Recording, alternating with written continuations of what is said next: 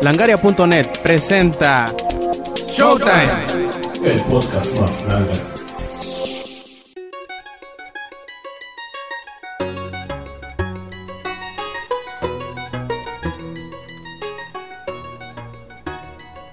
Hola y bienvenidos a la edición 191 de Showtime Podcast. Este quien escuchan es Roberto Sainz o Rob Sainz en Twitter. Y en esta nueva edición de Showtime, que ya teníamos pues como dos semanas sin grabar, me acompañan, o nos acompañan mejor dicho, el ingenierillo y el Eddie.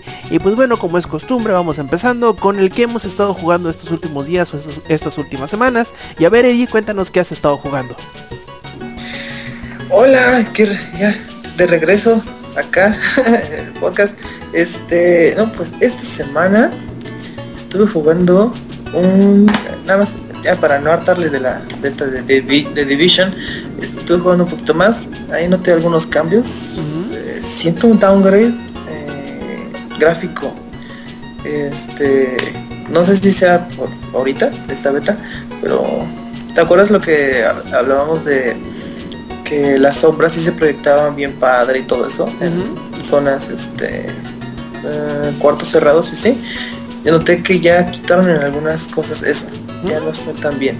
Ahorita lo, lo chequé fue lo, fue lo fue lo último que he checado. Este lo cambiaron también en cuanto a, bueno en el Xbox One el feedback en los gatillos ya se lo redujeron. No es queja qué bueno que lo hicieron porque la verdad este sí vib- vibraba bien mal plan, o sea, estaba muy, muy manchado este, la vibración. Ya está más o menos de acuerdo al tipo de arma. O sea, si es una Magnum, pues ahí sí, sí, es un tremendo golpe en el gatillo. Pero ahorita ya, ya está más, este. Parecía una metralleta X, parecía una Magnum, así, golpeaba como, como Bill Caballo los, este, los gatillos, estaba medio incómodo. Pero ahorita ya está muy bien. Ya, ya no la quiero jugar porque este siento que la volvería a hacer. Porque lo reiniciaron todo. Y lo van a volver a reiniciar cuando empiece el juego normal. exacto. No se va yo sé que no se va a pasar absolutamente nada. Y este lo único que dicen es de que va a haber eh, recompensa para los que hayan jugado la beta.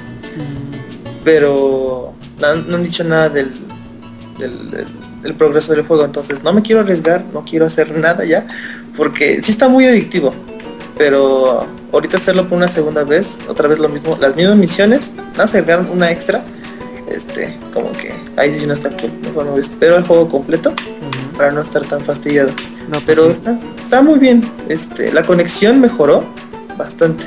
Inclusive con mi, con mi conexión, que como lo han escuchado en varios podcasts, este, ha estado un poquito mal. Pero con mi NAT y eso está bastante bien. Está mejor que, que la beta cerrada. Eso me, me agrada bastante. Um, cambiando de Division y otro juego, eh, me acordé que tengo de Wii U. ¿Oh, sí? Este, ¿Lo sí. tienes todavía, digo? Todavía. sí, todavía estaba, ahí este, cubierto en una sábana para que ya no le cayera este polvo ni nada, ya desconectado total. Eh, lo volví a conectar y dije, "Ah, a ver qué juego tengo. Y The Wonderful 101 otra vez. Lo estoy, sí, lo estoy volviendo a jugar ya este. Lo estaba jugando con voces en, en japonés también cajetas, también este, también ridículas, pero no se escuchan. Está bien bajo el volumen de las voces en japonés. Eso Qué está raro. medio- sí, eso está medio raro. Y ya nada más terminé un capítulo, este, y le volví a poner en, en, en- en inglés. Eh, si no lo han jugado, tienen Wii U y no lo han jugado, este, mátense, pero antes de que se maten, eh, por favor jueguen de Wonderful 101, está muy chido, está muy difícil, si quieren un reto, es Platinum Games, es, es este, güey, ¿cómo, se- llamaba? Ah, es que Hideki. Kamiya. Es que me Que bloqueó, te bloqueó así. me bloqueó, por eso lo olvido. Como medio internet. Pinche. No, pero, o sea, yo. Yo que estuve buscando su pinche juego. Este. Hubieras quebrado, hubieras mandado un, un réplica que alguien le hiciera retweet. Pinche disco ahí está. Sí, Me hubiera mandado todo el disco hecho trizas. Mira, ¿ya viste lo que hiciste? es mi corazón. Pregúntale a tu mamá, te va a decir. sí. Este. No, ese güey. Me... Aunque sea como sea en Twitter. Aunque eso está raro porque siempre lee toda y cada una de los tweets que le mandan. está bien pinche raro de él, Camilla. No, me Pero- imagino yo el, el, el, de este, el archivo de Excel que debe tener con todas las respuestas de las preguntas Sí. que le hacen. Porque todas las preguntas que le hacen, si ya te le respondió, te dice, aquí lo respondí, güey. Léele. Ajá, ¿cómo va y lo busca? Lo busca y te lo... Todo el tiempo que se tarda, que, que gasta en hacer eso, sí es una gran admiración, es, es de admirarse de este... De- debería Camilla. invertir ese tiempo en hacer otro Okami. Eh, ajá. ¿Me escuchas? Camilla? A ver, tuiteale, Rob, para que Todo te ese tiempo que bloquee, bloquea. Pregúntale a tu mamá más hacia atrás. Ah, hay- deberían de poner este... ¿Has visto ese comercial de... de Old Spice? ¿Sí es de Old Spice? ¿Cuál de todos? De este, del negro este. Ah, de Terry Crews. Dice Sí. bloquea, bloquea, bloquea. Deben de poner la cara de Hideki Camilla. Oye, de menos el del Brody. Ajá. No, ya, bueno, ya lo jugué y este. No, pues está todavía muy chido todavía. Este, lo que me sorprende es que luego saco mejores este, puntuaciones que hace un año que lo jugué. Ahí me sorprende un poco. No, y después tengo unas bien, unos descalabros que digo, no, pues sí me falta practicar. Está muy padre, todavía lo sigo recomendando, está muy chido. Y en cuanto a juegos, nada más voy a decir esto rápido. The Witcher, best game ever. ¿Ya lo acabaste? No, Hijo de. ¿dón- no, ¿Dónde vas? todavía no. Ah, Uma, Ah, ok, ya. ajá, ah, ahorita ya este, voy en Uma. No, Yo supongo que ya hacia- es lo último, ¿verdad? Vas hacia la isla ya, ¿no?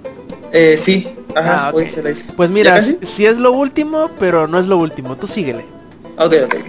Sí, este. Ah, eh, haz de cuenta, no es tanto spoiler. Haz de cuenta, cuando te mandan a esa isla necesitas necesitas refuerzos. Entonces, como Vas yo hice algo malo, con tus amigos, Simón. ajá, cuando como yo hice algo malo en en la primera isla, en Belén, bueno, en la primera zona, este, dice eh, fallida la misión. Yo así de what, pero ni me moví, ¿qué hice? ¿Qué pedo? Voy viendo con quién tengo que hablar. Oh, ok, sí, no, ¿Ya entendiste no. por qué? Ajá, ya sé, ya sé por qué no me va a poder hablar. Dije, oh, shit. Este, ya todos los demás sí los tengo bien. Ahí nada más fue la única cosa que este, que, que me pasó misión fallida. Luego sí me sacaron donde eso misión fallida. Pero este, nada más tengo tres o cuatro misiones fallidas. Este, pues es la que más me, me sacó de onda hasta que ya leí bien que era. Eh, pero sí, pinche juego está, está hermoso. No sé qué tanta misión o historia haya. Nada más tengo 36% hecho. Ahorita tengo ahí mi- mis datos de la- el progreso del juego de, de Witcher y nada más tengo 36%. Ya tengo cuatro días jugando. No te fijes en eso. Ajá. De verdad que así de, ¿the fuck? ¿Que no lo estoy jugando? ¿Qué pedo? sí, esto no avanza. Este, pero sí está. Ah, algo que les estaba comentando a mis amigos es de que, este, a comparación con Fallout 4, Ujú. qué bueno que jugué Fallout 4 primero que The Witcher. Estás Porque viendo y no ves, hijo. Porque Fallout 4 se me hubiera hecho meh. O sea, no, no hay, no hay punto de comparación. O sea, está, no tiene tanta profundidad en sus historias este Fallout 4. Ni la historia principal para atacar ahí. No, este, no está tan chido. Este, mm, ¿qué otra cosa ya para terminar? ¡Ah! No sé yo, pero jamás quise ver Gotham, la Ujú. serie CW, no, no, nunca la quise ver. Dije, nah, está toda chafa, Batman no está, este, bla bla bla, y no sé qué. Y como está en Netflix, pues dije, "Nah, voy a verla mientras capturo unos Pokémon. Y ahora sí te encanta ver Gotham. Ya la, ya la terminé y ya voy por la temporada 2. La terminé en menos de 5 días, creo. Este, está bien, estuvo bien adictiva y yo, pues, estoy pinche fan a morir de Batman, todo, todo su universo. Eh, cada vez que mencionaban algo o aparecía un nuevo personaje y así, Y te vas. este, ¡Ah! Como, ajá, como sí. Flanders. Ajá, ya no estaba gritando. Este, cuando llegaba este Enigma, este Enigma, eh, El y decía sus, ajá, y decía- ah, bueno, sí, llegaba con sus acertijos y todo, y dije, oh, y luego la, sí muestran su, más o menos su perfil psicológico, porque Batman sí es mucho de, de enfermedades mentales, eh, sí, y este, este acertijo y bueno, en esos tiempos de Edward Nigma, eh, sí estaba medio, medio mal, o más bien bastante mal. Es el que es lo que me gusta, que sí están desarrollando bien cada personaje. O sea, sí, sí están viendo cómo va evolucionando. Por ejemplo, vi. Eh, me enfoco mucho en este acertijo. Porque fue el que leve, o sea, mostraron de que sí hace cosas incómodas así, pero empezaron a mostrar cómo iba, se iba trastornando en su este en su obsesión por ser este mejor que, que todos. Y Dice Jesus acá que las Selena Kyle está para... Aunque pueda sonar pedófilo, dice. sí, mira, a ver, vamos a esperarnos unos cuatro años más. Este, Pero ya alcanza el timbre, ¿no? a ver, vamos a investigar en Google. Como dicen, ya pesa más que un perro. Se me hace muy poco, se me hace un, un poco raro su, su participación de ella, porque que la que conozca a Selena Kyle, este, este Bruce desde, desde esos tiempos, sí está medio, este, yo lo siento medio raro. Tiene 16, dos añitos más, güey. Ya, chingamos. ¿Qué? Mide 1.57, güey. La, vamos a llevar de llavero, qué chingada. Sí, ya, güey. Pero bueno, ¿para Y- qué digo cosas? También la, la esta Emilia Clark mide como 1.30, una chingadera así. Hija de eso. Imagínate las posibilidades. Como a la- le pones una pinche cosa más soga, güey, en la cintura y como valero, güey. Chicas. ¿Cómo, cómo se llaman los que ahora están de moda en Estados Unidos? Un quintama, güey. Sí, ándale, cara, algo así. Ahí se llama, ¿verdad? De- déjame lo busco acá en... 1.57, Emilia Clark. Igual que esta mona, güey. Las dos. Y de a dos. Puta. Sí, e- ella igual la, la han este es que es lo que me gusta que sí este salen todos en todos los episodios casi casi, pero está interesante todas sus historias. Igual este lo que más me llamó la atención fue la de este ah, este Alfred. Ah, que es ¿Por qué? una reata, ¿no? Ese güey. Está cabrón. Haz de cuenta, en el primer, primer y segundo episodio, cómo regaña a Bruce y eso. Y dije, ah, cabrón, este es Alfred, del que es bien chingón y toda la cosa, y está teniendo un, un breakdown con este Bruce, porque no sabe qué hacer con él, porque nunca ha tenido un hijo y así. Chinga, no, está raro. Es lo que al principio así de meh. Pero después como ya ayuda, le hace caso, este, luego este Bruce lo terapea a él y así. Y ya se hace más. Es que ponen a este Alfred, que es un veterano de guerra. Entonces, pues sí, este, tiene sus cosillas este, ocultas. Pero hubo una escena donde llegan unos. ah, ya llevan dos años esto. Este, donde llegan a matar a unas personas ahí en la mansión. Y este Alfred se les pone al brinco y se echa dos. Y después mata a otro. Pero así, todo bien este, normal. Y así de, ah, pero chinga, que esto es un ninja. Ah, veterano de guerra y toda esa cosa. Tiene, tiene especialización con armas y así. Entonces sí está, sí está muy chido. Y la cereza del pastel es este Alfred. Digo este Alfred, este Gordon. El, el bueno, el futuro comisionado. Este, está bien chingón. Me cae muy bien. Más que nada, este, él y este Bullock. No sé si tú lo has visto, Rob, la serie. No, no, de hecho ahorita estoy yo... Voy como la mitad de la primera temporada de Flash. Uy, también está muy Muy genial. buena, sí, la verdad, sí. Sí. Me da, me da este eh, cosa de que no, no haya posibilidad de hacer este un crossover entre Gotham y, y, y las demás, porque pues Son obviamente cadenas Gotham. distintas. Ajá, Gotham. No, creo que sí, son diferentes. No sé, supongo. Es que, bueno, yo digo más que nada por la línea del tiempo, porque Mm. Gotham es Antes. es por los setentas. Mm, ok. Sí, porque todo está este con carros viejitos así. O sea, puro carro de lámina. Pero si hay celulares. Fuck Logic. O sea, esto es un Gotham eh, viejito, pero un poco actualizado. O sea, hay, hay, celula- hay teléfonos viejos y así, pero hay celulares, hay... Es una fusión, o sea, sí está chido, sí está creíble. sea, no, no está así de que este, un heli... No, ay, ¿cómo explicarlo? Mm, no sé si que llegue Gordon y saque su Galaxy S6 y así. o sea, si saca su... Saca su este... Oh, di- dice que allí son, son universos alternos. dice. ¿A poco sí? Bueno, yo no sabía. Ay, Pues que, eso dice él, vamos a creerle. que ya, que lo confirmaron. Si no, Jesus, qué chinga te vamos a poner. Ahorita que investigue vas a ver. Voy a ir a patear. No, es cierto. Eh, no, está muy genial. Ahorita voy a empezar a verla mañana, yo creo. Eh, como que a, a completando tu, tu, tu comentario de Flash, no me acuerdo que a uno de mis amigos le dije, oye, Flash como que me da ese cierto toque de Doctor Who, no sé por qué. Mm, te va a dar más cierto toque de Doctor Who con Legends of Tomorrow. Sí. El luego primer capítulo, el primer capítulo que vi, dije, ¿esto es Doctor Who? Esto se me hace demasiado Doctor Who, pero eso me gusta, o sea, no es un rip-off, pero es... Ah, no, no, o sea, no, no lo digo en el sentido de que... En el sentido despectivo del- de, la, de la frase, ¿no? Sino porque, no sé, tiene como que ese cierto...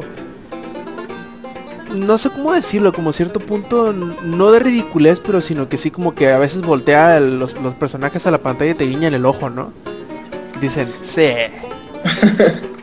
Está... ah, que no, mm, sé cómo explicarme. Mm, no sé si hablas de que tenga ese humor como Doctor Who, pero después sí. Te, te saca lo- lo- el modo serio y hay muertes y así.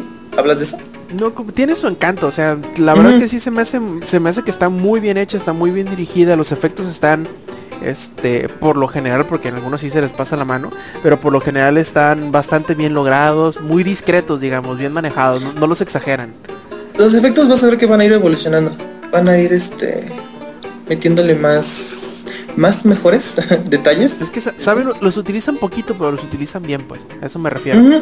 Como no, no sé si llegaste a ver este Smallville. O sea, igual ahí los estaban un poquito, pero se veían muy muy chido. Igual acá este estaba muy genial este ah, este The Flash. No sé si has visto Arrow. Mm, No, de hecho también me debería de verla, supongo yo, porque tienen muchos cruces, ya, ya pasé cuando se enfrentan. Sí, hay este hay dos crossovers este por cada temporada. En este también. Es Me- que me- nos dice Jesus que sale el viejo Superman. Sí, creo que lo, lo platicamos el, podcast pasado, ¿verdad? Sí, sale este el que la hizo de Batman eh, Superman regresa, este chavo. Eh, ahora es Atom en, en Arrow y The Flash y en Legends of Tomorrow, Legends of Tomorrow es Atom. Y está muy chido, es muy carismático y hace varias referencias a, a Superman. Está, está muy chido. Em, ¿Y qué otra cosa les podría decir? Pues ya nada, ya este, ya, ya les dije todo. Eh, ya ahí luego les contaré más de, de Division. Y sufriré en un rincón porque no tuve Naruto. Uy, sí, cierto, no nos, no nos han dicho qué pedo con eso. Bueno, en fin. Ingenierillo, ¿quién andas por ahí? Cuéntanos cómo han estado estas últimas semanas para ti. Pues un poco movidillas. Y eso, Eh, ah, fuiste a Guadalajara, ¿no? Voy a ir. Ah, eh, oh, yo la pensé que había sido. viene. No, no, voy a ir la semana que viene. Eh, se voy a estar unos días por allá. A todos mis fans vamos a tener un evento para autógrafos. Ah, Este, en el 7-Eleven de por ahí. eh, me voy a echar un café y en eso, si quieren llegar y les firme algo, pues les firmo. Eh, fíjate que eh, en cuestión de juegos sí estuvo movidisha. Y esto fue eh, este porque terminé Soma. Eh, fíjate que es mejor de lo que me esperaba. eh. Yo, yo por lo general no, no soy muy fan de juegos creepy o juegos de horror porque me ponen muy tenso. Pero este no es Y- necesariamente y- así, ¿no? Es más Exactamente. como de terror, Es- es pero más- psicológico, no sé. Sí, pero, pero, pero fíjate que en, en ese punto a mí me gustó mucho Soma en el aspecto de sci-fi. ¿Sabes que Lo comparo un poquito con Pandorum. Pandorum es una película que no es perfecta. No sé si ya la vieron, ¿ya la vieron? No, no, no la conozco. Este es una película que está muy, muy chingona en el aspecto de sci-fi, pero en la ejecución está como media, este, malhechona. Es, es raro. Es como, como sale Dennis Quaid, eh, sale pues, otro otro compa, no me acuerdo cómo se llama ese. Este, la- el concepto es muy bueno, el guion lleva el concepto de principio a fin, pero le agregan un pinche chino volador, bueno no es chino, es como, como este nativo americano, este que sabe cómo pelear y la chica que sale sobrando ese güey, agregan unas cosas así medias marcianas, pero está muy buena la película, de igual manera Soma güey, en sci-fi es de las cosas que disfruto. Como The Fall, ¿te acuerdas este? ese? ah, esos claro. pinches juegos que es, es donde te quedas, güey. Es, es también por la misma razón por la que me gustó Alien Isolation. Eh, eh, es, es- son juegos que, de cierta forma te llevan realmente a un punto en el futuro de, de ciencia ficción. Alien Isolation lo que me gustó mucho fue de que este, la Amanda Ripley no podía eh, eh, chingarse al alien, ¿sí me entiendes? O sea, lo podía asustar, pero no era como los Marines que y matan como 10.000, ¿no? O sea, no, no se puede, o sea, es, es una pinche bestia que mata una nave entera. Entonces, ese tipo de cosas me gustó mucho ahí. En, en The Fall me gustó mucho lo de la inteligencia artificial, güey. Me gustó mucho todo, cómo se manejó y cómo a la vez estaba rompiendo las reglas y todo el pedo. Está, me- eso me late mucho. Y acá en Soma, fíjate que yo había iniciado y hasta comenté en algún momento de que había, eh, no, me, no me gustaba tanto como se había dado cuenta él de que era una máquina, que esto es muy al, digamos, a las 2, 3 horas, no, no es tanto, no es tan avanzado del juego. Y no es lo definitivo del juego, ¿verdad? Pero, o sea, como él se va dando cuenta y se queda, no mames, soy una máquina. Y yo creo que eso tú como jugador te das cuenta bien rápido, o sea, no es spoiler Sí. tal cual, pues me imagino que eso Sí, te llegar. quedas, te quedas donde estoy, ¿no? Este, y, y te das cuenta y, y- y al principio como que el güey como que se queda así de, ay, qué pedo, o sea, no hay problema, o sea, no hay pedo, así seguimos. Y la verdad me quedo, me, me, me quedo, sí es como tú decías, o sea, sí es intencional. Sí, más adelante se ve que realmente lo vuelve a pensar. Se, se ve cómo van evolucionando las cosas. Se ve la primer copia, se ve cómo sigue avanzando, se ven los monstruos, se ve todo eso. Y me quedo, eh, creo que para mi gusto, fíjate, yo soy maricón para el horror. Para mi gusto, güey. A mí me habría gustado que el terror hubiera estado un poquito mejor ejecutado. No como Dead Space, por ejemplo. Que Dead Space y de plano te saca unos pedotes, cabrón. Vas caminando así por un pinche lado y de repente te caen unos cabrones y hay que pegarle en las pinches extremidades si no te coge. Eh, sin embargo, en este fíjate que yo sentí que los monstruos estaban muy fáciles. Y hay un modo para que no te ataquen, ¿eh? Hay, hay un mod que bajas de Steam para que no te ataquen para nada. Lo cual ayuda mucho a la, a la narrativa. Pero mi problema es ese, o sea, no tengo problema con que haya monstruos o con que sean peligrosos. Como que me, me quedo, si no iban a ser tan difíciles de, de que escaparas o no iban a ser, no iba a haber tanto pedo, ¿para qué los metieron, güey? ¿Sí me entiendes? O sea, no, no es como el efecto Big Daddy. No es como, güey, es que ándale, hasta en Bioshock, tú estabas así de, no mames, ahí viene, ahí viene, ahí viene, ahí viene, déjame escondo. Y la chingada, y, y tenías miedo porque sabías que te podía chingar ese cabrón. Y, y realmente tratabas de esconderte, pero era una tensión que te sentías, no mames, no mames, no mames. Y bueno, también creo que es una de las mecánicas que te dicen aquí, cuando te ataca un monstruo, te tira. Y si tenías la salud completa, no te pasa nada, güey. Te puedes parar. Y nada más avanzas o corres algo así y ya no está el monstruo cerca de ahí. Y ya puedes si ves, vas una de las estaciones o de las madres estas donde te puedes recuperar salud y listo, ya quedó. Entonces, en ese, en ese punto yo sí, sí me quedo, bueno, la historia de sci-fi está súper bien, me gustó mucho.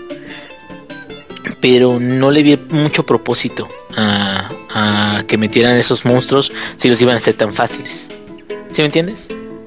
Es Sí, como, sí. vamos a hacer un nivel de plataformas en Mario. Sí, pero pues entre todas las plataformas no hay... Pero que no tenga hoyos, que no te puedas Sí, caer. que- que casi, es, casi es imposible que te puedas caer. Bueno, pues entonces, ¿para qué chingamos por las plataformas, no? Pero bueno, eh, ahí está.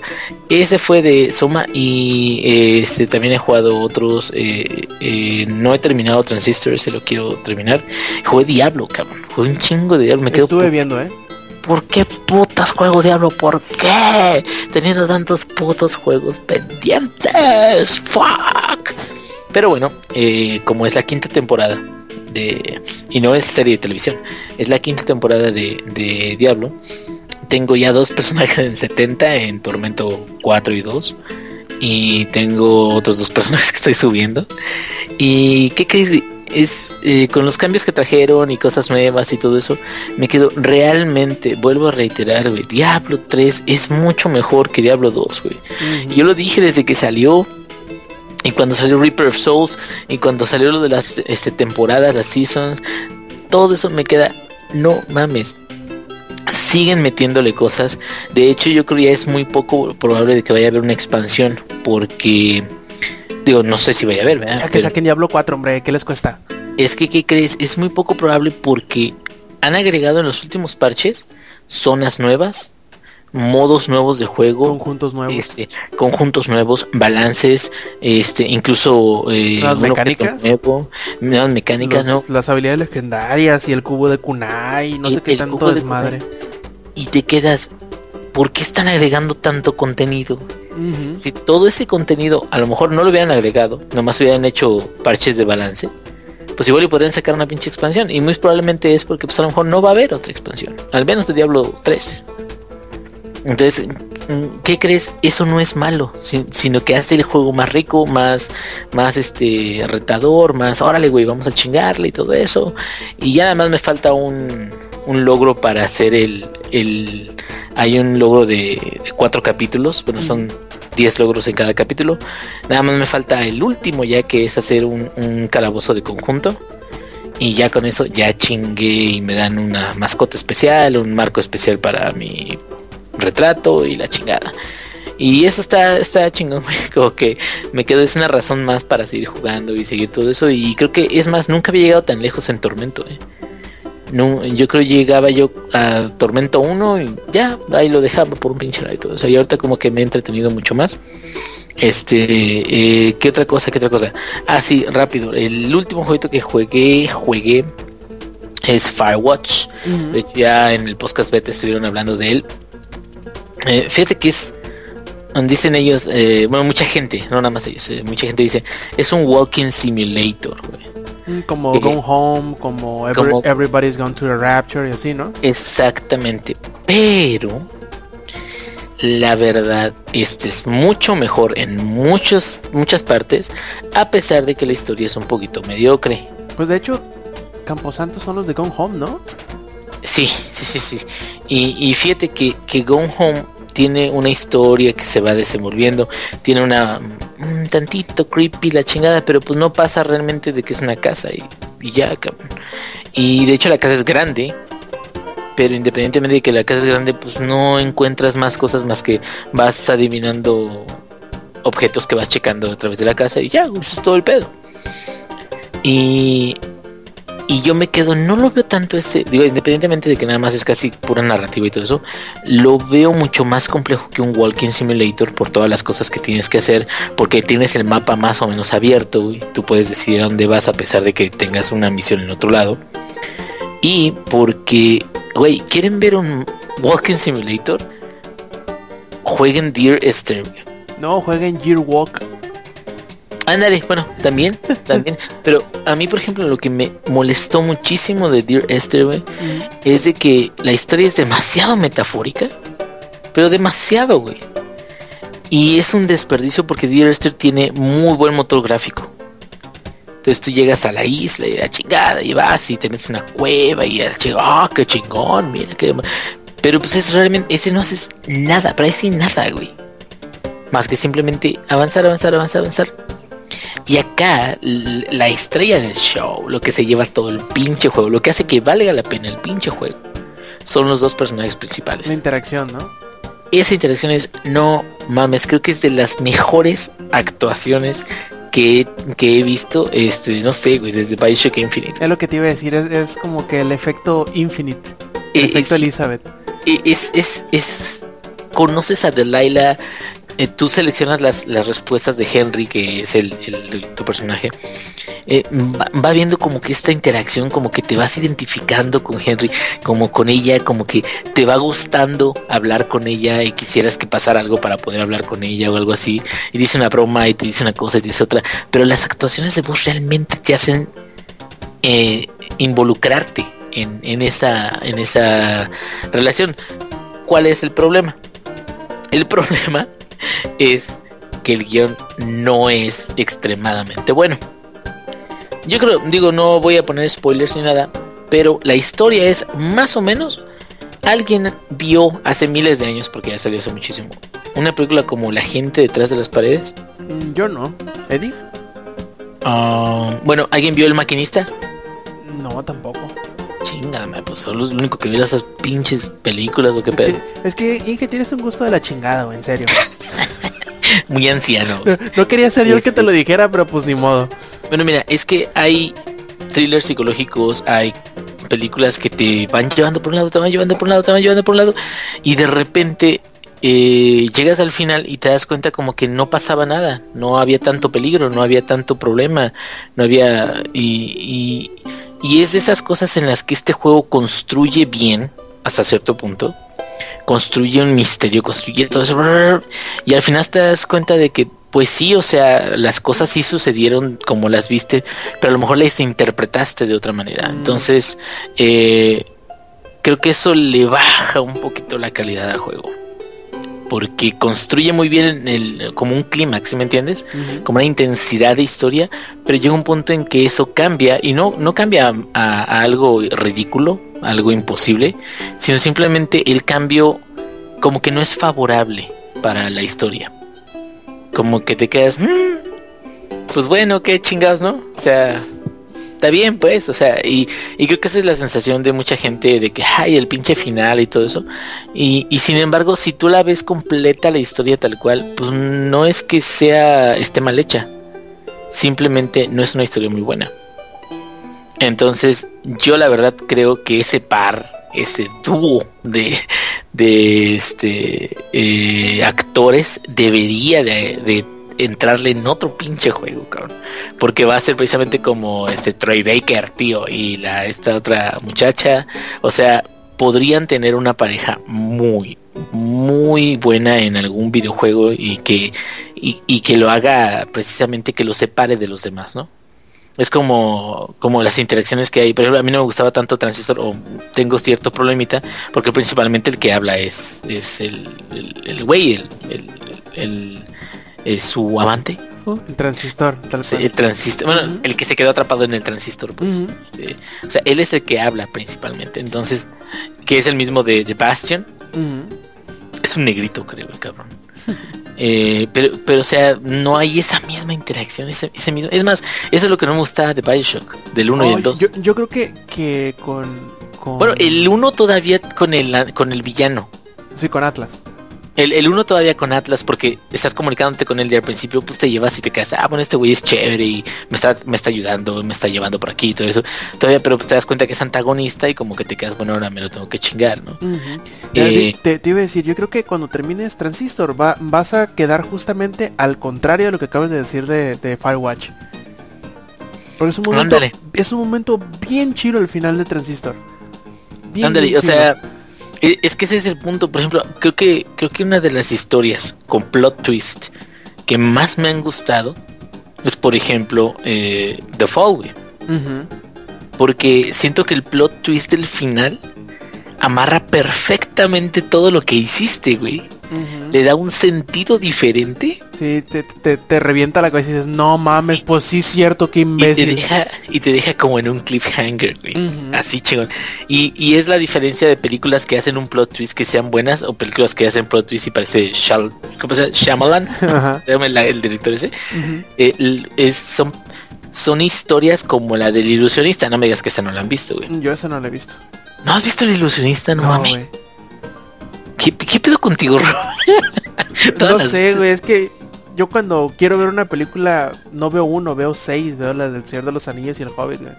Bueno, es que eh, Y ahí pierdo el tiempo que podría ver otra película. Otras. Este Edward Norton, Sale Paul Giamatti y todo eso es de hace supuestamente de una época donde había eh, espectáculos de magia y todo eso. Y entonces el final tiene un plot twist, pero es un plot twist que es satisfactorio, ¿sí me entiendes? Oh, ya sé. Yo he escuchado decir que películas muy parecidas. Es esa y una que se llama The Prestige de Christopher Nolan, que es más o menos lo mismo. The El Prestige. gran truco, es el gran truco, ¿no? De Creo que El, sí. el gran truco. El de Prestige, Sí. fíjate que, que, que tiene un plot twist medio medio rarón porque es este eh, eh, ¿cómo se llama? Sí, paranormal se podría decir. No, es que no la he visto. Eh, Una vez yo escuché decir que eran muy que era un la trama y el setting era tan parecido que muchos lo confundían. De Prestige y, la ilusión, y los Ah, ilusionistas. es que salieron aparte en, creo que en el mismo año. Sí, a- con meses de distancia. Entonces, este, entonces, pues una sale este Christian Bale y este Hugh Jackman y en la otra sale Edward Norton, Paul Giamatti y, y, y salen otros también. Pero este son muy buenas. Mi favorita es el ilusionista por la forma en la que sale Jessica Biel, creo. Mm, Eh, pero, pero esa es la, a lo que me refiero de esa ilusionista es esa es una historia que te va llevando, te va llevando, te va, te va haciendo más grande, más grande, más grande, más grande. Y cuando hace el plot twist, sabe hacerlo de tal forma que te quedes, ah, qué chingón, güey. O sea, sí, sí, o sea, tiene sentido la historia. Y, y esta película que te digo, como La gente detrás de las paredes o El maquinista o cosas así, son historias donde te van llevando por un camino hasta tenebroso, si quieres verlo así. Y luego hace un plot twist que como que te baja la realidad, güey, del, del clímax en donde estás. Y ya, como que todo se vuelve un poquito mediocre. mm, ok, ya te entendí. E- Entonces, como que ese tipo de bajón, como que hace que la historia pierda su intensidad. Que en este tipo de simuladores de, de Caminata o Walking Simulators, es lo más importante, güey, la historia. Es más, no sé, este, prefiero hasta historias como The Walking Dead de, de la segunda temporada, que si te dejan en cliffhanger cada episodio, pero realmente vas avanzando, ¿sí me entiendes? Y hay un cliffhanger final y ya, ese se resuelve y pues ya tienes tu final, ¿no? O sea, prefiero cosas así. Pero mm, en este caso quisieron ir por engañarte y realmente te sientes engañado, ¿sí me entiendes? Mm, Es como, ¿para qué todo tanto pinche pedo para esto? Y, y, pues, pero no es mal juego para nada. Nada más como que la historia fue lo único que, que me... como que, el plot twist en vez de darte para arriba te dio para abajo. Exactamente. En lugar de darme subido, me dio bajón. Y sin embargo, el- los gráficos están muy bonitos, güey. Haz de cuenta que el, el monito es como si fuera de Team Fortress 2. No sé por qué eh, me recuerda. Con dedos gordos, güey. Como de. Homero Simpson. Sí, como de Mel Simpson, de cuenta. Eh, el, el bosque está muy bien, güey. La música luego entra muy bien en unos momentos. Ahí algunas que otras cancioncitas. Eh, no es nada más caminar. O sea, es caminar, vas agarrando este, unos, unas cajas ahí. Todo está. Yo neta siento que por lo que cuesta, que en México cuesta 180 pesos. Y yo como traía un saldito ahí restante me salió un poco más barato.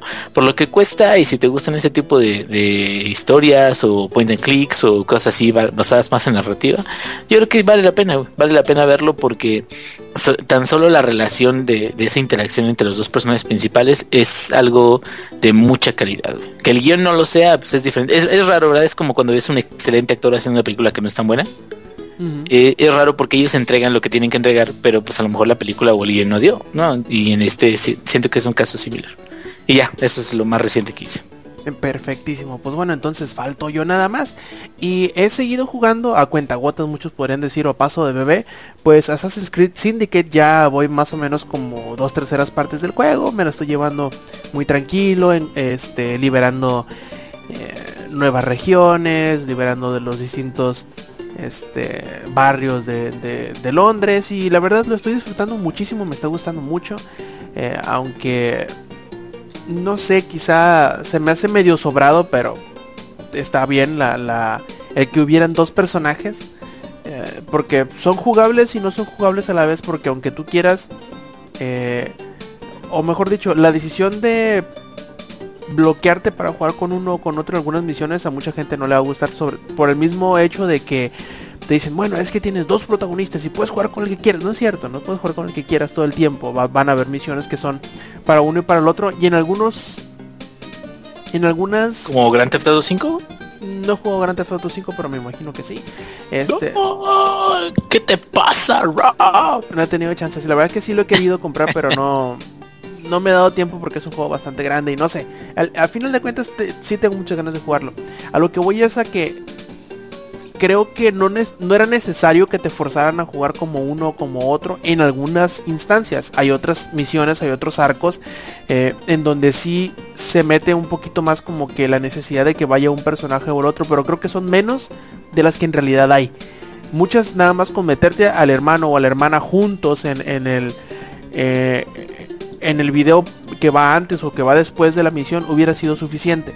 Pero el hacerte que juegues con uno con otro, no creo que no era necesario en todas las misiones en el que los que te obligan a hacerlo. Claro, ese es un problema que no causa conflicto, o sea, es algo que que lo estoy comentando más por ser mamón, ¿no? Fuera de ello, yo creo que el juego me ha gustado bastante. El otro único punto que medio me saca de pedo porque creo que yo soy medio baboso a lo mejor es que no le veo la necesidad del por qué ahí Eddie podrá decirme que estoy bien o que estoy mal. No veo la necesidad del por qué tengas un menú separado para forjar cosas y otras para equipártelas.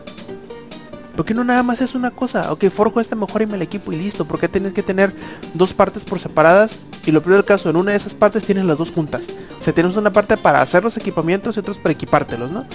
Ah, sí, el, el- ya, ya me acordé. El inventario. Ya, ya- ya regresaron las, este, este, las cosas. Eh, sí, eso estaba medio raro porque uno era para ver todo el inventario, todo, todo, todo el inventario y otro era para, como decías, e- equipar, ¿no? Y crearlas. Sí estaba medio, este, Medio tonto, porque confuso, tonto. no Además, ocupabas uno. Cre- creo que el de, el de equiparte, aparte te dice, ok, este lo puedes crear, güey, o lo puedes mejorar.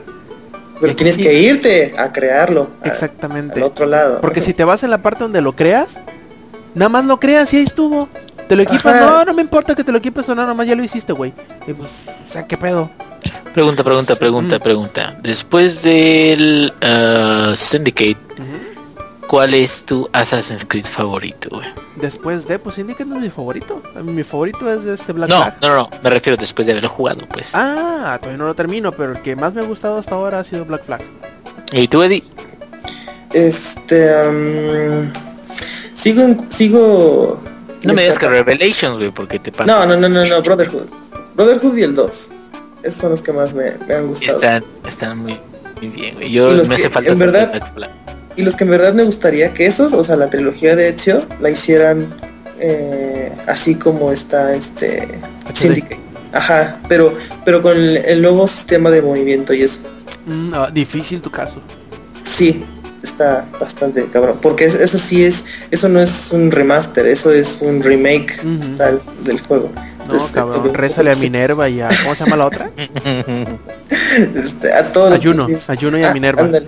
Te iba a decir, eso que estás diciendo que sí es necesario un, este, ve un poquito innecesario tener a dos, este, protagonistas.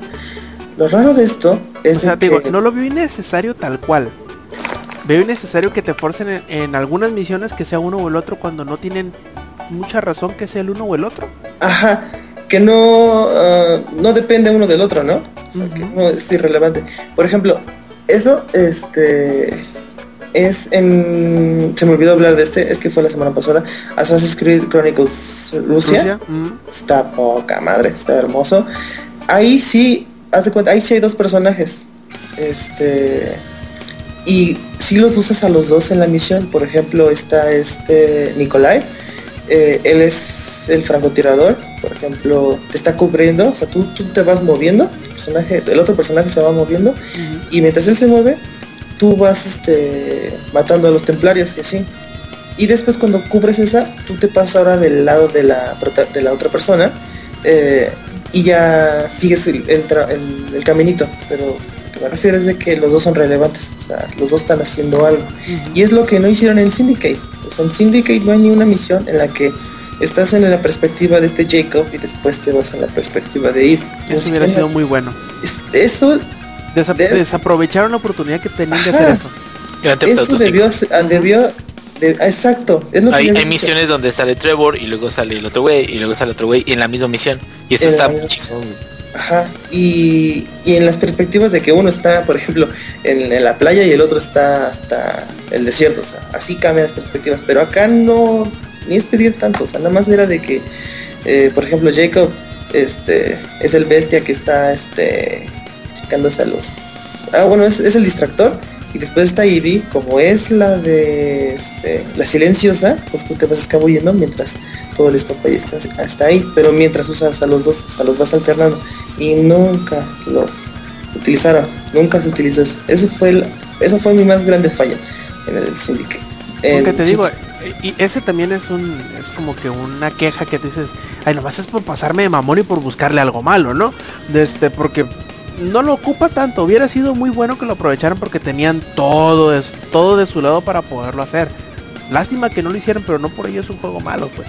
No, Yo no es malo, pero decepciona un poquito eso, que no haya aprovechado eso. Exactamente. Yo lo estoy disfrutando a mares, en realidad. Me está gustando muchísimo. Y otro que también estoy disfrutando más de lo que me imaginé es Helldivers. Eh, lo regalaron para PlayStation 4 a principios del mes. Y está súper buenísimo el desgraciado juego. Tiene como que ciertas mecánicas que, que te obligan a poner mucha atención, a jugar paso a pasito, a, a tener cuidado y a disfrutarlo como se debe. No a apresurarte, a andar a las prisas, el, el este, pasarte cosas por alto. Tienes que tener mucho cuidado porque, no sé, ingenierillo, tú eres el que más probablemente lo pudo haber jugado. ¿Has jugado Helldivers? No. Oh, ok, bueno. In- in- me imagino, te yo, digo, y yo porque- como que no estamos sincronizados. No, no, no, me refiero por lo siguiente, porque Helldivers no está en el Xbox. Entonces, nada más alguien que tenga PC es probable que lo haya jugado. Que serías tú en el caso de entre tú y Eddie. Es un juego... ¿Cómo explicarlo? Es como una mezcla entre Gauntlet, entre Destiny y como entre Dark Souls. Bien chistoso por, por lo siguiente. Es un juego de vista aérea. Es un twin stick shooter, o sea que con un... El control con un stick mueves al personaje y con otro stick diriges hacia donde apunta. Lo curioso es que es un juego, ah, y también una mezcla con Diablo, se me olvidaba. Este, vas a ir eh, cumpliendo misiones en mapas este, generados al azar, en donde vas a ir a cumplir los objetivos que te pone la misión y aparte puedes explorar y encontrar cositas escondidas. Eh, vas a ir subiendo de nivel, vas a ir juntando este especímenes o, muestras de investigación para ir eh, adquiriendo skill points. Adquieres un skill point cuando, cuando descubres o acumulas, mejor dicho, 10 muestras o cuando subes de nivel y estas... eh, esos puntos de mejora te ayudan ya sea, obviamente como su nombre lo dice, a mejorar o las armas o las estratagemas, que ahorita les digo que son las estratagemas, o los de este... O nada más creo que son lo que puedes... Ah, y, la- y las mejoras que, que te dan para tus armas, ya sea las miras láser y cosas así. Eh, las estratagemas son cosas bien importantes para el juego y bien curiosas porque da cuenta que son como... eh, que a ti te mandan o tú, tú bajas de tu nave a una a un planeta a hacer tu misión y tú llevas tu, tu equipamiento, llevas tus tus pistolas, llevas tu munición, llevas tus este tus granadas, ¿no? Pero tienes que saber manejar muy bien todos tus recursos porque se acaban. En el sentido de que si tú disparas dos balas y recargas, lo demás del cargador se tira a chingar a su madre. No rellenas el cargador. Entonces entras en un juego de estar cuidando tus municiones, de disparar de poquito en poquito lo necesario y esperarte hasta que tengas el cartucho o lo más vacío posible o completamente vacío antes de recargar.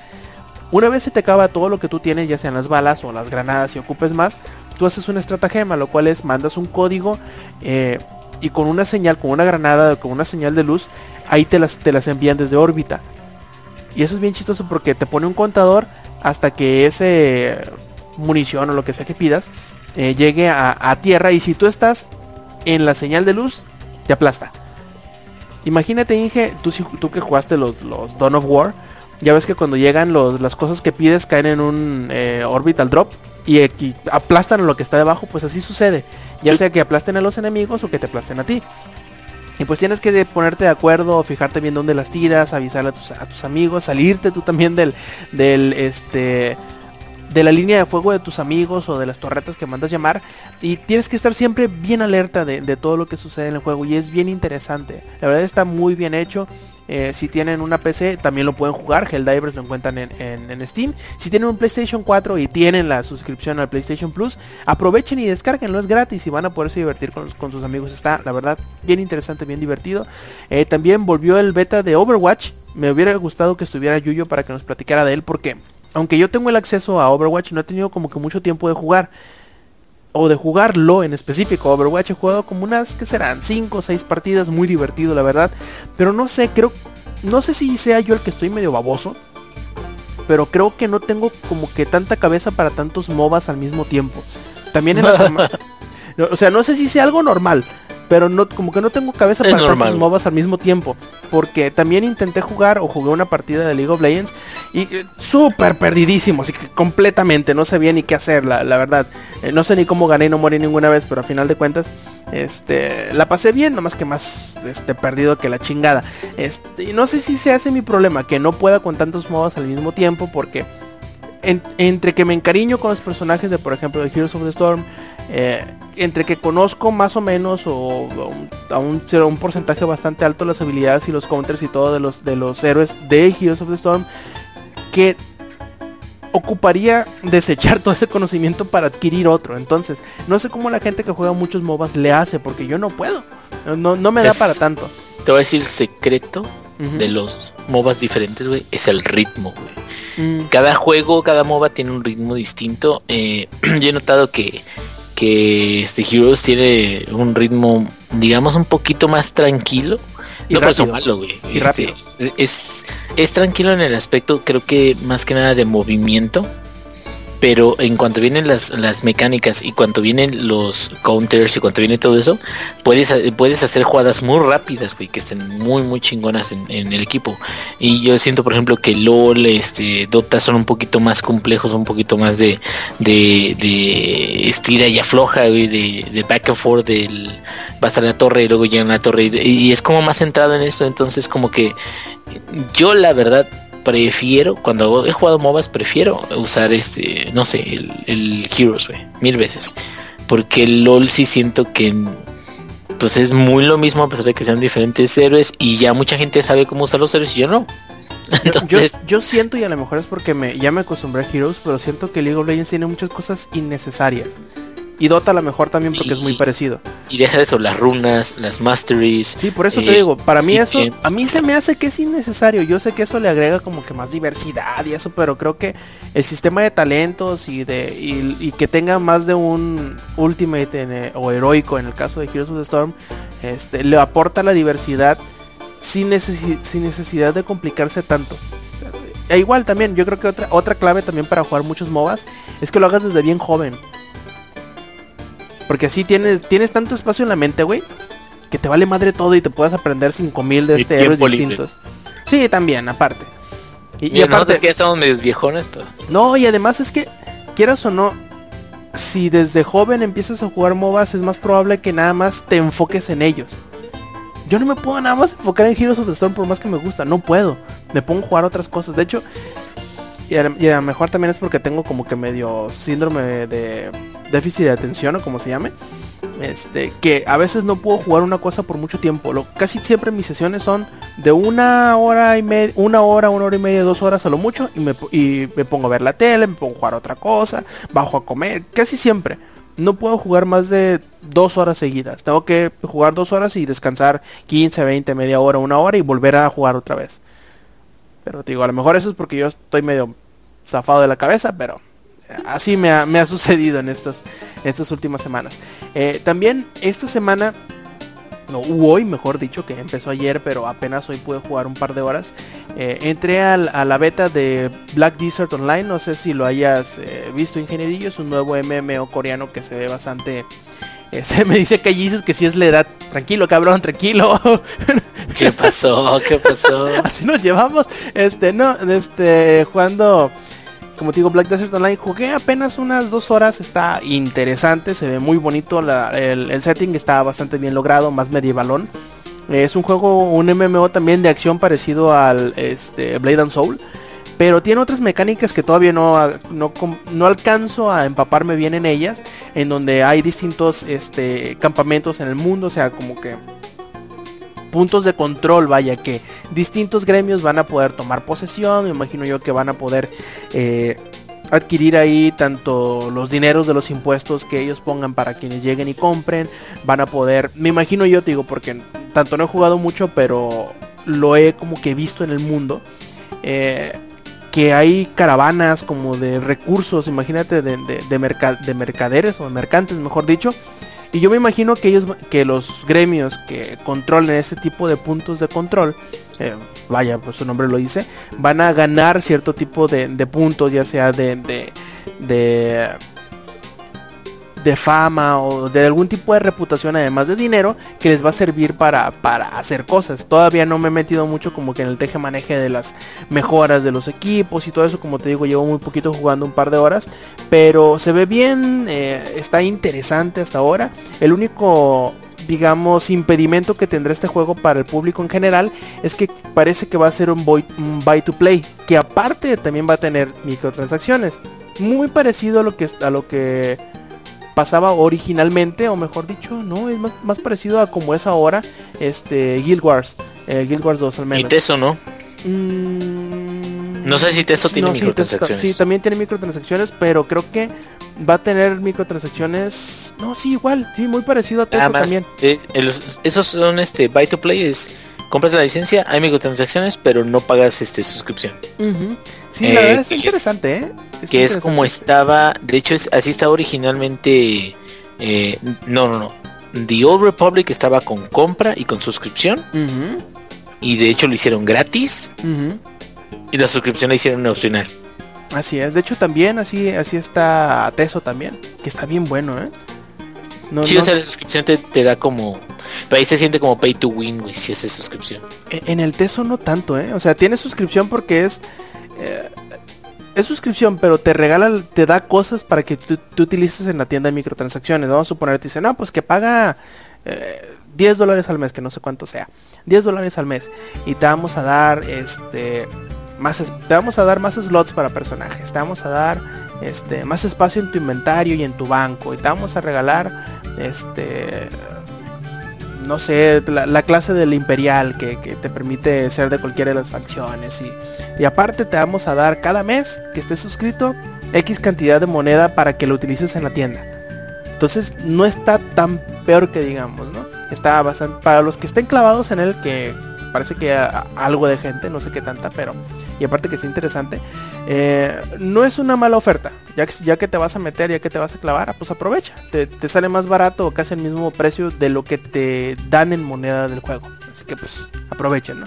Este, y fuera de videojuegos, eh, esta semana, aparte de que leí mucho estas dos semanas, eh, hace como dos días terminé de leer un libro que se llama A Knight of the Seven Kingdoms, que, o un caballero de los siete reinos, que es una novela derivada, digamos, o una novela recopilatoria de tres historias cortas que está en el mundo de Juego de Tronos o de Canción de Hielo y Fuego, pero toma lugar 100 años antes del inicio de la trama principal de Juego de Tronos. Eh, y está bien chilo, no sé, me gusta más o, me emociona más la idea de que vaya a haber más historias de, esta de esta trama de, pequeñas historias eh, de la trama principal de Juego de Tronos. Porque, eh, ingenierillo, ¿has visto la serie o has leído los libros o algo? ¿De Juego de Tronos? Sí. Eh, Eddie me imagino que también va al día, ¿verdad, Eddie? Ah, ¿en la serie? Ah, sí, sí, sí. Ah, ok, bueno. La trama va más o menos así. Son tres historias cortas que involucran a una pareja bastante peculiar, que se conocen como Dunk, y huevo, Dunk and. Este, el personaje principal, tal cual, es Sir Duncan the Tall, Sir Duncan el Alto. Este, quien es un joven, porque empieza como desde los 16 y en las historias va creciendo, luego tiene como 18, 19, luego tiene como 20 o 21. Quien eh, era un este, escudero de un caballero errante que se llamaba Sir Ah, no me acuerdo del nombre, eh, del nombre personal, pero era del el caballero de Penny Tree. Y él lo había llevado desde muy pequeño, que lo sacó de, de, bottom, de Flea Bottom, de, de, los barrios más bajos de King's Landing. Era un, huérfano sin padre ni madre. Eh, y, y lo, lo, crió o lo escudió, le enseñó de, este, de morales, de, de, técnicas de pelea con la lanza, con la espada, con el martillo y todo, ¿no? Entonces, cuando ellos van hacia un hacia una boda o no de hecho simplemente es un déjame acuerdo si es una boda no es este el cumpleaños de una hija de un señor por ahí eh, el maestro muere pero antes de morir lo, hace a, Duncan lo hace caballero y le da todo lo que tiene en vida, o sea, la armadura, la espada, el caballo, etcétera, ¿no? Y, y cuenta las desventuras de este personaje de Duncan al encontrarse con Egg, que no es sino el hermano menor de Imon, del Master Imon, que el que está en, la, en la muralla en los tiempos de Juego de Tronos. De hecho, no se, no se acuerdan si en la serie, cuando va a fallecer Master Imon, le pide perdón a Egg, a huevo. Pues es él, es el, es el, el eh, como que el apodo que le tenían a él que se llamaba Egon. Egon III, Egg le decían de, este, de cariño. Entonces son las, eh, las vicisitudes que viven de siendo él un Duncan, un caballero errante de los más pero requete pinches, digamos, no sabe leer, no es el mejor peleador, no es el más inteligente, este mm, no tiene el mejor equipamiento, bueno, eh, prácticamente chico. eh, quién sabe, lo único, bueno, es, es Duncan el alto, mide casi 7 pies, que según yo es como 2 metros y 10, 2 metros y 15 por ahí. Es prácticamente el caballero más alto que has visto en tu perra vida, ¿no? Y, siempre es como que su, su característica definitoria. Lo ven y dice, ay, güey, qué pinche monón este, ¿no? Este, pero lo que tiene es que son, son historias que tienen mucho carisma. Mientras que en Juego de Tronos todo parece que siempre va en espiral y en caída. Esto como que, no sé, son, son historias como más relajadas, como que te dejan con un mejor sabor de boca, porque no todo se va a la mierda la primera que se puede. Sí se complican mucho las cosas, pero nunca se va a la mierda. Y, están bien divertidos, me reí mucho, la verdad.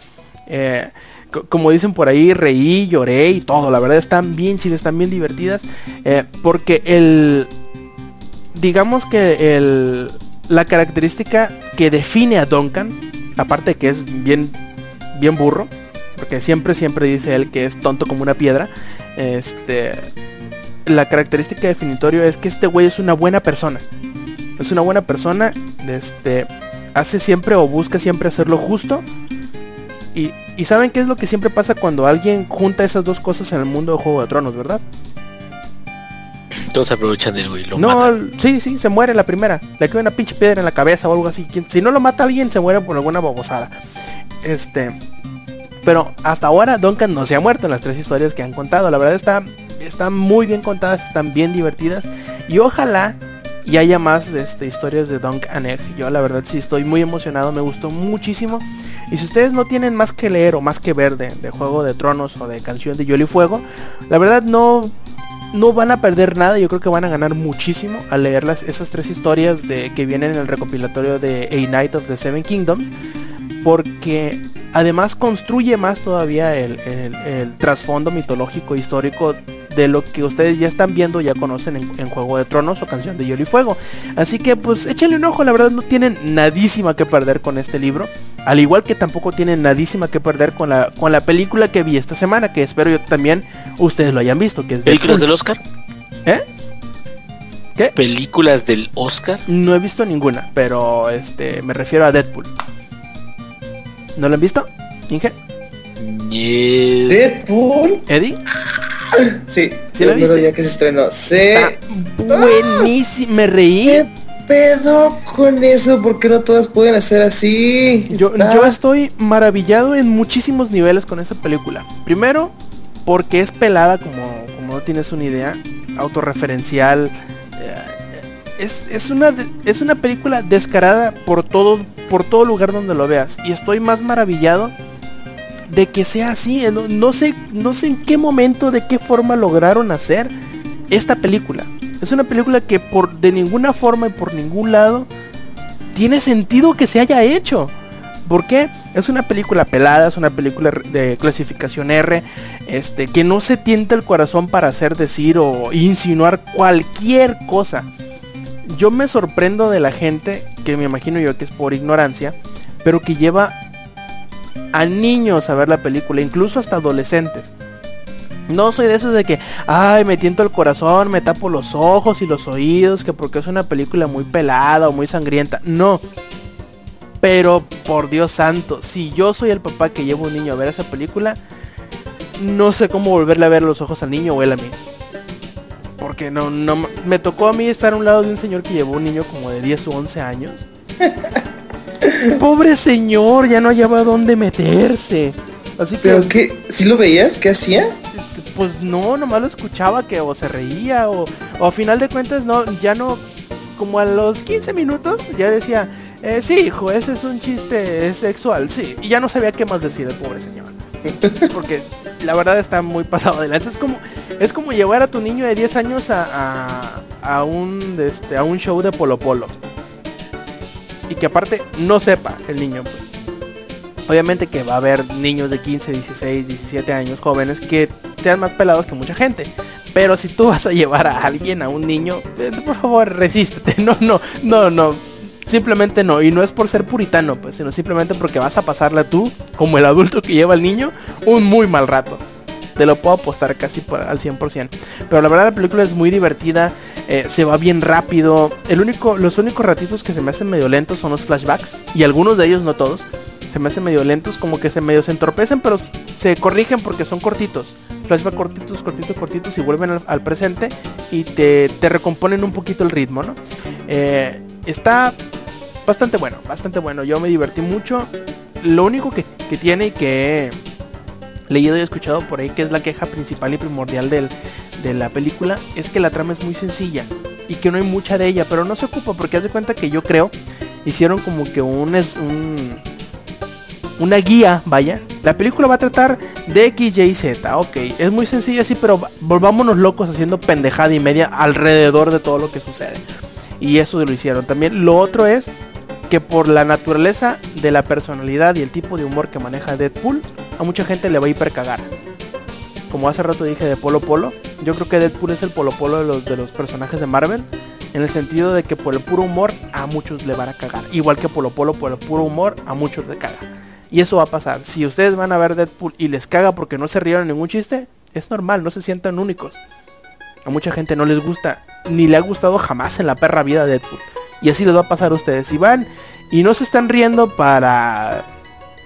No sé, para los 10 minutos, ya. Pueden, para bien el podrían intro. salirse de la sala y no hay pedo. Para el intro, si no se están riendo por todas las estupideces que están en el intro en cámara lenta, todo lo que está sucediendo, es que de plano, no. Sí, que sí es todo. Yo reí con eso de que parece ser que un aguacate tuvo sexo con un aguacate más viejo. eh, Eso me, me reí, güey. Tengo buen No, futuro, ¿no? Hay, hay una, hay una bola de chistes tan imbéciles, tan tontos, tan a veces tan oscuros. eh, inclu- Ingenierillo, así te la pongo.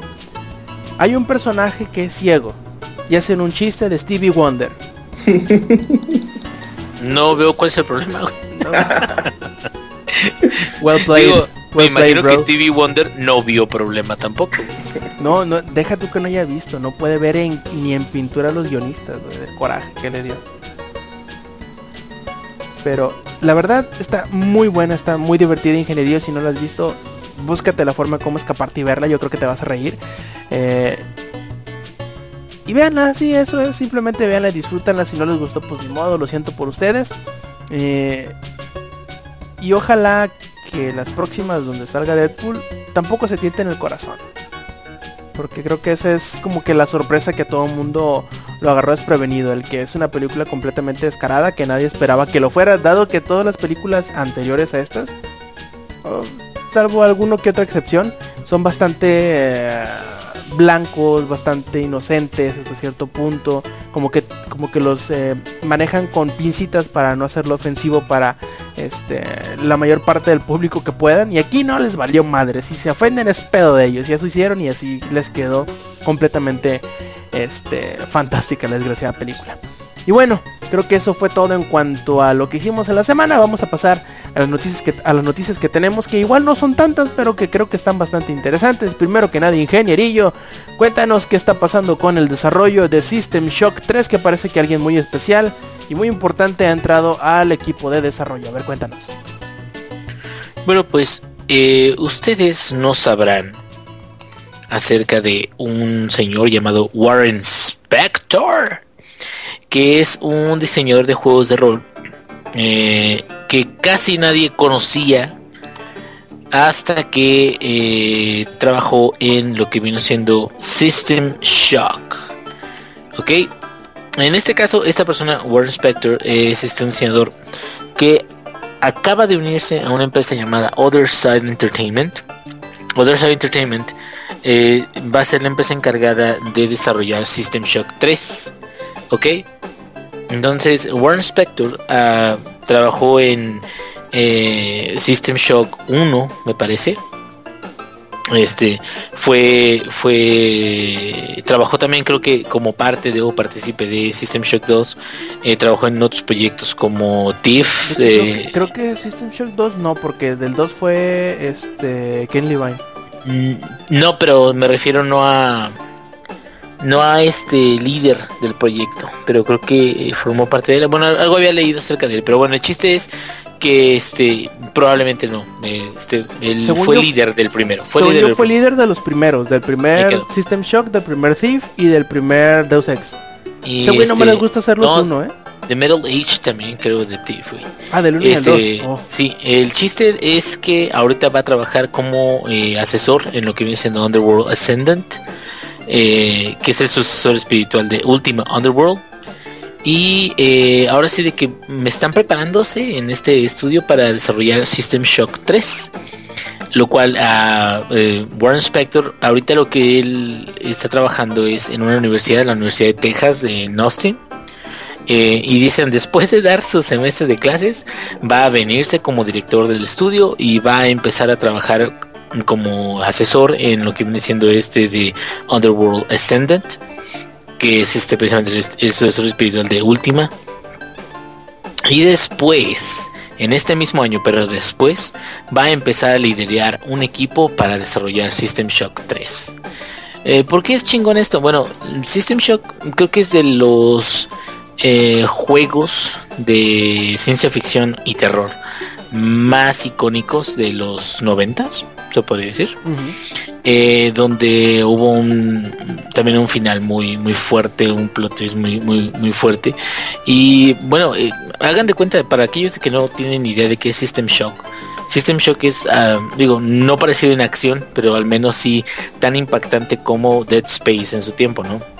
Que eh, para los noventas un, un juego de primera persona donde eh, tienes que ir recabando ítems, tienes que ir eh, escapando de monstruos que hay en la nave, tienes que ir este hackeando terminales y todo eso y poco a poquito tienes que ir mejorando tu personaje para poder enfrentar lo que viene. La historia es muy buena y todo eso, entonces si tienen chance, System Shock es es bueno, System Shock 2, ese fue por Ken creo que creo que sí. Ujú. Este, sí, ahorita lo estoy checando y sí, sí, Warren Spector nomás fue del primero.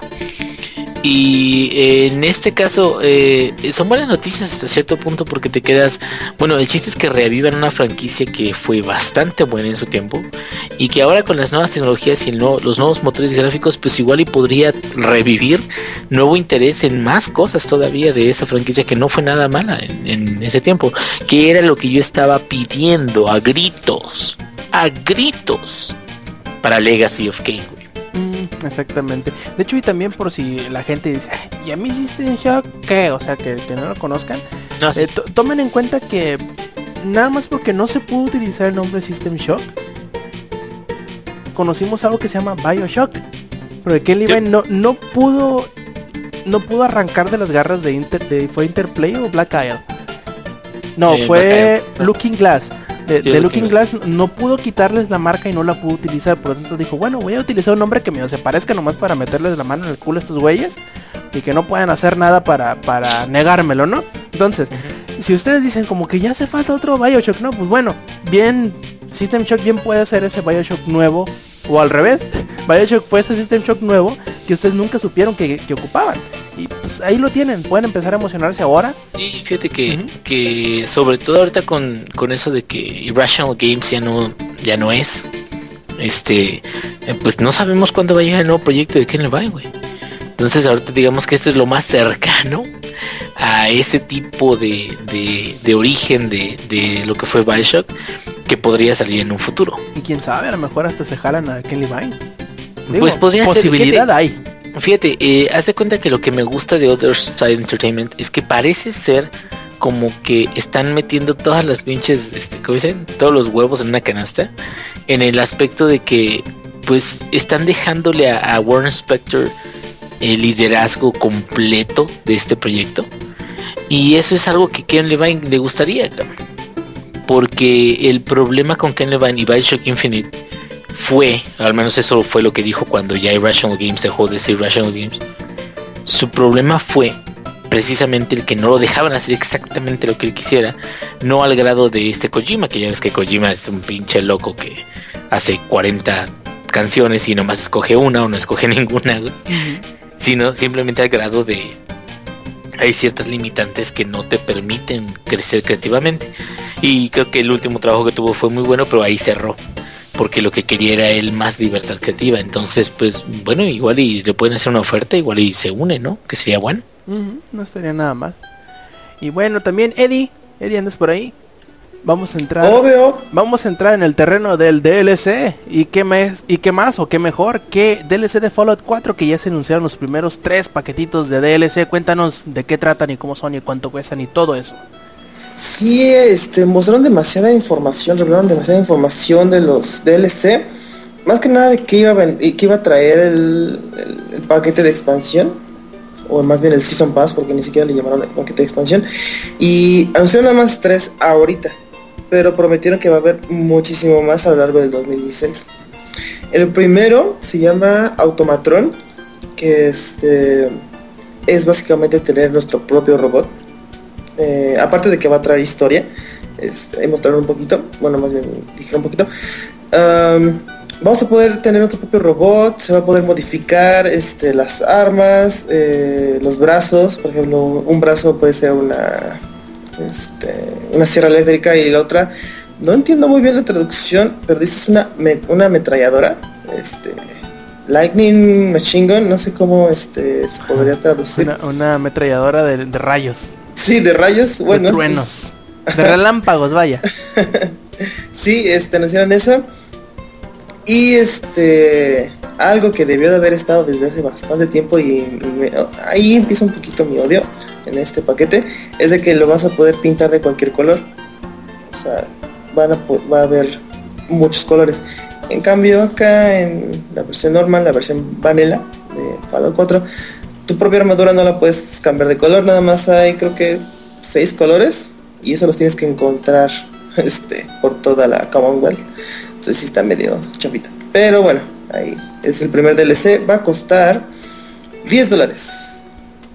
Que que, de qué que llega, entonces van a ser como unos 500 pesos. No, no es cierto. Van Depende del como- dólar, va a costar como 700 pesos, así. Sí. Eh, pero llega en marzo, llega este, llega el próximo mes. Yo pensé que llegaría un poquito más tarde, pero no, ya, este, ya llega el próximo mes. No dijeron fecha exacta. Entonces puede ser que la- se pasen de lanza y digan hasta el 31. Como, como buen culés. Aparte de ese, anunciaron otro que se llama Wasteland Workshop. Ese sí me interesa un poquito. Sí se ve un poquito llamativo. Vamos a poder crear jaulas para atrapar a la vida salvaje este, en toda la Commonwealth. Sí es Commonwealth, ¿verdad? No estoy diciéndolo, güey. No, sí, sí.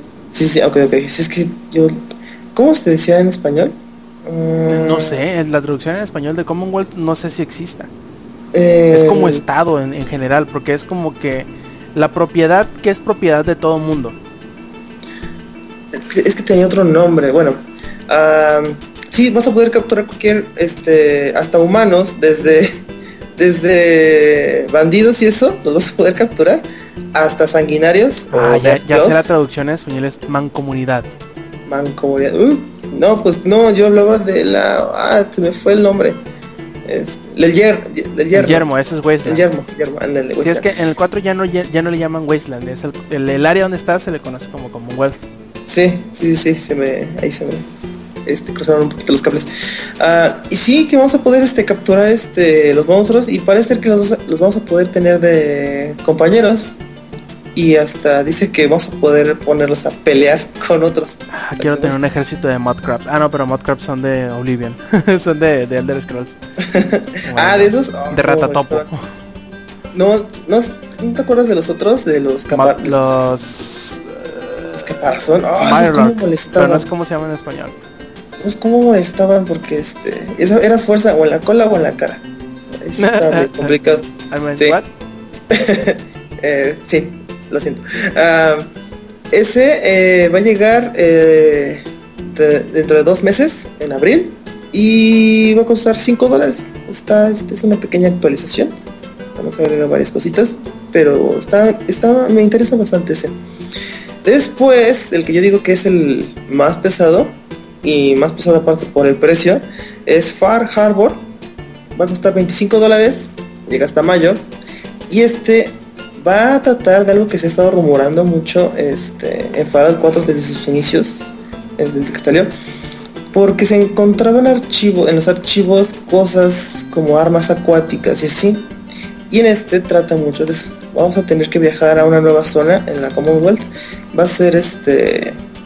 eh, dice que es el mayor contenido de mapa que han agregado en un DLC. Los de, los de Bethesda. Va a estar muy, muy pesado. Va a traer historia este, que se van a repercutir a lo largo de... O sea, nuestras visiones van a repercutir a lo largo de, de este DLC. Y que este... Y que agrega varias, varias cosas que me interesaron, pero que no tocaron mucho en Fallout 4 original, que es a los hijos del átomo. Van a salir, van a ser este protagonistas. Y aparte, eh, va a haber nuevas armas y nuevas armaduras. O sea que va a, estar bastante lleno de contenido. Y en el mapa se alcanza, bueno, en el mapa, en la imagen se alcanza a ver que vamos viajando en un barco junto con Albondiga, con este Meatball, a la isla que les digo. Entonces, este, no han anunciado más cosas, no hay imágenes, este, bien, nada más son ilustraciones acá como en, este, ¿cómo se diría? Como de los 50s, 40s. Sí, es como Sí, arte. Como cómics, ajá, como cómics viejitos, lo, lo mostraron. Em, y aparte de esto, una mala noticia es de que va a incrementar el precio del, del Season Pass. De los 30 dólares que costaba, no sé en cuánto esté en la en, en el Xbox, ahorita lo estoy investigando. Se me fue, lo hubiera investigado antes. Pero lo van a incrementar a, a, a 50 dólares. Esto va a suceder en marzo. Cuando sale el primer DLC, me imagino, ¿no? Yo creo. Mm, Dice, este, el incremento va a ser el primero de marzo. Esto se debe a que, aparte de estos tres este, DLCs pesados, van a llegar más actualizaciones con ese Season Pass. Entonces yo creo que fue porque este va a haber más contenido. eh, aparte de estos, después de estos meses. ¿Y qué, qué otra cosa? ¿Qué otra cosa? Pues ya, es- eso sería todo. Este, se ve bastante interesante. Se ve muy bien. Y pues les recomendaría que este, si están muy este, adictos a, a Fallout, eh, pues que se lo compren antes de que se incremente el precio. Esto y del dólar. Sobre todo eso.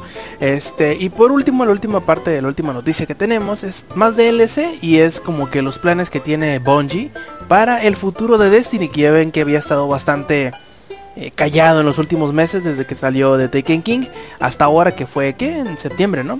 Septiembre, octubre, noviembre, diciembre, enero, febrero. Son seis meses en que no ha habido eh, prácticamente nada de no digamos contenido necesariamente porque sí han habido eventos pequeños con armaduras y eh, las, las carreras de los este, gorriones y todo eso, pero no se había mencionado nada de algún nuevo expansión, digamos como de Taken King, eh, ni nada por el estilo. De hecho, muchos decían, "Ah, se están guardando todos estos anuncios porque este año, a final de año, va a salir Destiny 2. Bueno, no estaban tan alejados de la verdad. Eh, este año no va a salir Destiny 2, pero va a salir el año que entra. Para este año 2016 tienen eh, planeados, según dicen ellos, eh, una nueva expansión y a principio eso es a, mediados de año en verano, pero a principios del año por ahí de primavera va a salir este más contenido.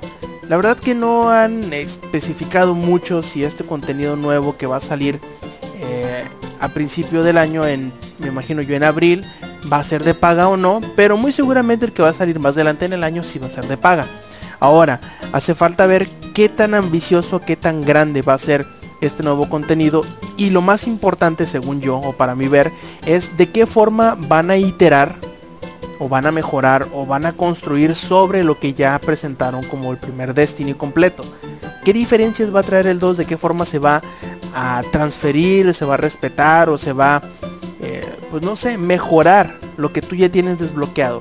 cuál va a ser la nueva estrategia, porque ya, ven, ya ves Eddie, por ejemplo, que con cada nuevo eh, paquete de DLC se ha mejorado alguna que otra cosa de la forma en cómo obtienes o cómo mejoras o cómo vas avanzando en cuanto a la dificultad, ya sea que le añaden más ataque o más defensa a las armaduras o el, cambio de los atributos y cosas así, ¿no? Entonces, eh, a mí se me hace bien interesante el ver de qué forma van a de qué forma o de qué, qué tan radical va a ser el cambio para la segunda parte. Cómo van a respetar el avance que ya llevas tú en el primer, en el primer Destiny. Y si va a ser un juego distinto. ¿En qué sentido? En que va a ser un juego o más abierto o más cerrado o con más contenido distinto o con más contenido medio parecido al que ya tenemos o si va a ser más adiablado o más a borderlanceado. Va a ser bien interesante porque quieras o no, aunque muchos le griten o le digan o le lloren o lo que sea a Destiny, ha marcado no, no sé si tendencia necesariamente, pero ha dejado como que su eh, su sello muy característico, muy específico, porque después de Destiny, de, de, Division tuvo que cambiar, me imagino yo, muchas cosas. Por eso tuvo incluso hasta años de silencio, en donde no se mostraba nada nuevo, porque de seguro Destiny llegó y les pateó las nalgas y les dijo, hey, hagan bien las cosas, porque nosotros, aunque tenemos nuestras deficiencias, tenemos muchas cosas que, que hicimos y que estamos haciendo bien. Entonces, ¿va a ser otro cambio de este tipo? quién sabe. Porque quieras o no, Eddie, no sé si qué tan qué tan tarde entraste tú en el ciclo de Destiny, si lo agarraste desde el inicio, desde el estreno, si lo agarraste con House of Wolves, si lo agarraste con The Dark Below o si lo agarraste hasta The Taken King, pero es cada entrega, cada expansión lo cambió por completo casi casi. Entonces vamos a ver ahora si van a haber más raids, si van a haber más strikes, si la historia va a estar más este no sé, más pesada o más concentrada o más interesante hasta cierto punto, más clara, eh, de qué forma va a avanzar en cuanto al lore y hacia dónde nos va a llevar, porque quieras o no, aunque hubo muchas cosas, yo siento que no se movió mucho desde que empezaste a jugar Destiny hasta que lo terminaste a jugar con The Taken King. Sí, hay momentos interesantes y todo eso, pero creo que le hace falta como que crecer en tamaño en, en algunas cosas. Yo digo que más que nada en historia. Uh -huh. Porque sí, sí, hay cosas muy interesantes en el background, pero que no explican nada. Por ejemplo, el viajero, ¿qué es lo que hace? Nada Es más que yo creo queda que- ahí como una bola más grande que la luna y así. Yo creo que hace falta que le dé más peso a tu guardián. Porque aunque digo, haces muchas cosas, a final de cuentas se siente que no haces nada interesante o importante. Salvo los raids, porque en los raids sí haces algo interesante o Ahí importante. eso es más historia. Ajá. Entonces, ¿qué va a pasar? Va a ser bien importante que tomen o la forma en que vayan a hacer avanzar la progresión en cuanto a, a las armas, a las armaduras, al nuevo equipamiento. Eh, ¿Cómo van a hacer que los nuevos jugadores este, entren a la carrera y en qué parte los van a meter? No sé, es- va a ser bien interesante sobre todo porque sobre todo y si se va a llamar Destiny 2, si no va a ser algo que, que siga construyendo encima del primer Destiny no sé. Es, creo que E3 nos va a ayudar mucho en esto. Nos va a sacar muchas dudas. Y bueno, vamos a, a terminar esta edición 191 de Showtime Podcast. Pero antes de irnos, como es costumbre, vamos a pasar a las noticias. A ver, Ingenierillo, cuentan a las noticias, a los saludos, perdón. Cuéntanos, Ingenierillo, cuáles son tus saludos para esta Danos emisión. las noticias del clima y eso y todo. Eh, bien, les voy a dar las noticias. Eh, no, este, muchas gracias a todos por escucharnos. Ahora sí de que saludos particulares no tengo. A toda la gente que nos escucha eh, ahorita en este momento, a toda la gente que nos lee en la galería, tratamos de hacer ahorita más artículos, más reseñas. Eh, Contenido el de año video, pasado ¿eh? estuve- ¿Qué? Contenido de video. Sí, contenido de video también, este Twitch, eh, YouTube, todo eso. Entonces, ahora sí que estamos trabajando para que sea un mejor lugar para todos ustedes. Y muchas, muchas gracias a todos por estarnos escuchando en esta noche. Y saludotes eh, a todos mis compañeros de Twitter, que ya saben, estoy en arroba ingenierillo. Si quieren agregarme ahí o en Steam, eh, que también mi usuario es ingenierillo. Ya saben, eh, ahí estoy para todos ustedes. Siempre fiel. Eh, y después de Juan Pablo II. A ver, Eddie, cuéntanos cuál es tu, este, cuáles son tus saludos para esta emisión. Este, pues siempre, nunca se me va a olvidar, para mi hermosa este, novia Tania, te amo muchísimo, feliz cumpleaños. Ahí fue. Hoy, hoy, lo, hoy celebramos acá con los amigos, estuvo chingón. Y tengo una, este, un saludo para mi amigo este, con el que juego muchísimo este, el Xbox, un chingón, este, negative. Tiene un chingo, güey. Saludos para allá. Y ya se me acaban los saludos. Perfecto, por mi parte vamos a pasar este lista de quienes se identificaron acá en el chat del Mixeler, que fue de Joe, fue Jesus RGA y Darkspawn. Así que pues muchos saludos para ellos. También eh, saludos a los que nos escucharon, ya sea en la versión descargable o que no se identificaron en Mixer. Muchas gracias por escucharnos. Eh, y les recordamos que visiten langaria.net, sitio donde tenemos, además de las noticias de las que platicamos el día de hoy, tenemos muchas más, además de reseñas, rumores, trailers y tenemos también otro podcast que es el podcast beta, mismo que se publica los días lunes temprano por la mañana o los domingos muy tarde ya por la noche. También les recordamos que nos visiten en las redes sociales como son Twitter, Twitch, Facebook, Mixeler con la diagonal langaria, sobre todo este último mixeler.com diagonal langaria, porque todos los viernes a eso de las 10 y media de la noche, hora de, México, Distrito Federal, que ahora es la Ciudad de México, eh, hacemos la grabación en vivo y la transmisión para, pues digamos, compartirla con ustedes y pasar un buen rato, también leer sus comentarios, sus preguntas, sus... Eh, todo tipo de, comentarios que nos hagan en vivo también lo vamos a leer. Ahí estamos para que eh, nos acompañen. Y si no, también pueden eh, descargar esta edición ya para su descarga, ya lista para para consumir, ya sea en el transporte público o cualquier otro lado que quieran estar ustedes, eh, pues pueden hacerlo los sábados por ahí del mediodía. Ya lo tenemos listo para su descarga. Y pues bueno, ¿qué más nos queda? Más que despedirnos de parte del ingenierillo de LED. Yo fui Roberto Sainz y esta fue la edición 191 de Showtime Podcast. Nos vemos la semana que entra, gente. Muchas gracias por acompañarnos. Stay metal.